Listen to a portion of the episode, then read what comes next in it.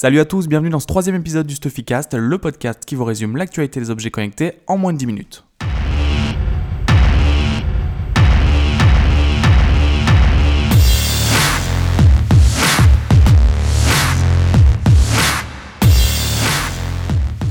On attaque cette semaine avec Nike qui vient de perdre une classe action aux États-Unis concernant le fuel band. Donc les griefs qui étaient reprochés à Nike euh, portait sur de la publicité mensongère, sur la capacité du fuel band à capter l'activité physique aussi précisément qu'ils l'avançaient dans leur pub.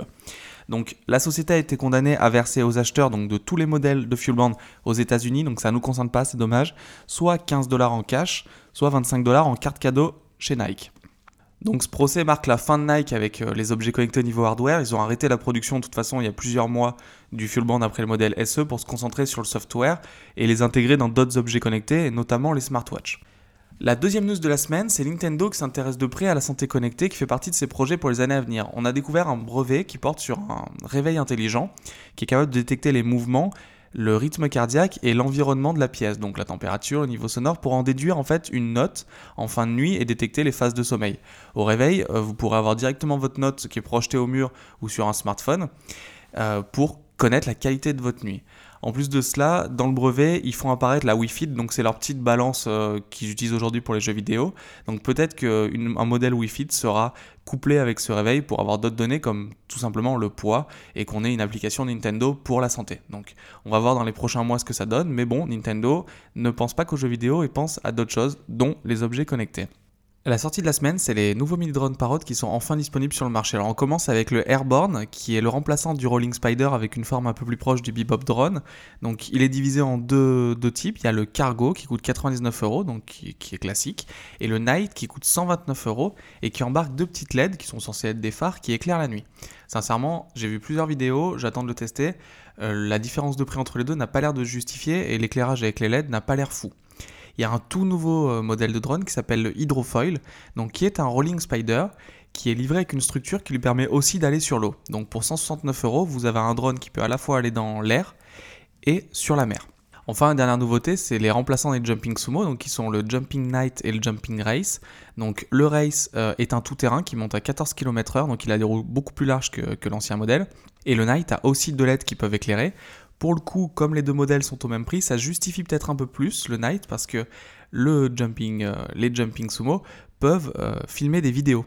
Donc euh, là, vous pourrez faire des prises de vue la nuit et ça peut être sympa. L'autonomie monte à 20 minutes, c'est un peu plus qu'avant, donc c'est toujours faible quand même les drones, les autonomies de drones, mais ça commence à monter, donc c'est intéressant. Le test de la semaine, c'est le nouveau Jobon Up 3 que j'ai utilisé pendant plusieurs semaines. Alors, bon, ce bracelet, l'histoire est un peu chaotique. Hein. Jobon l'avait annoncé pour décembre et il est sorti euh, avec plus de 6 mois de retard et avec des fonctionnalités en moins. Donc, il annonçait waterproof, c'est pas le cas. Donc, euh, Jobon était vraiment attendu au tournant. Ce que je retiens de mon test, euh, du côté des points forts, bah, c'est comme d'habitude chez Jobon, le design est vraiment excellent et il s'appuie sur leur application Up qui est de loin la meilleure du marché. Mais pour 179 euros, le capteur apparaît aujourd'hui incomplet. Donc on a interviewé Jobon il y a quelques semaines à Londres.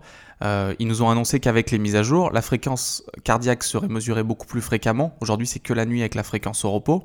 Et euh, les capteurs de bioimpédance qu'il y a sur le bracelet vont être activés et vont permettre de connaître la température, la sudation, d'en déduire le niveau de stress et beaucoup d'autres données. Donc, si aujourd'hui vous voulez acheter un Jobon Up 3, il y a plusieurs choix qui s'offrent à vous. Soit vous investissez aujourd'hui 179 euros sur l'avenir, soit vous vous tournez vers le Jobon Up 2 qui coûte 60 euros de moins si le rythme cardiaque n'est pas intéressant pour vous. Soit bah, la concurrence, on a testé le Fitbit Charge HR, qui est un excellent produit. L'application est un petit peu en dessous, mais euh, le bracelet a le mérite de capter le rythme cardiaque en permanence. Donc si vous voulez voir un peu plus euh, le test, je vous invite à le retrouver sur le site, il est en page d'accueil aujourd'hui. La news Cocorico de la semaine, c'est la startup Smirl qui vient de lever 400 000 euros. Alors Smirl, c'est euh, le petit compteur Facebook qui est destiné aux commerçants en fait qui permet d'engager euh, tout de suite une relation avec son client. Donc le client est à la caisse, il y a le compteur, il va sur la page Facebook, il like, le compteur s'incrémente. Donc tout de suite ça crée l'interaction, ça fait monter les fans. Donc ces 400 000 euros vont servir à plusieurs choses. Déjà ils vont améliorer leur processus industriel pour produire plus d'unités. Aujourd'hui le SMIR, le, compteur Facebook était produit au compte-goutte.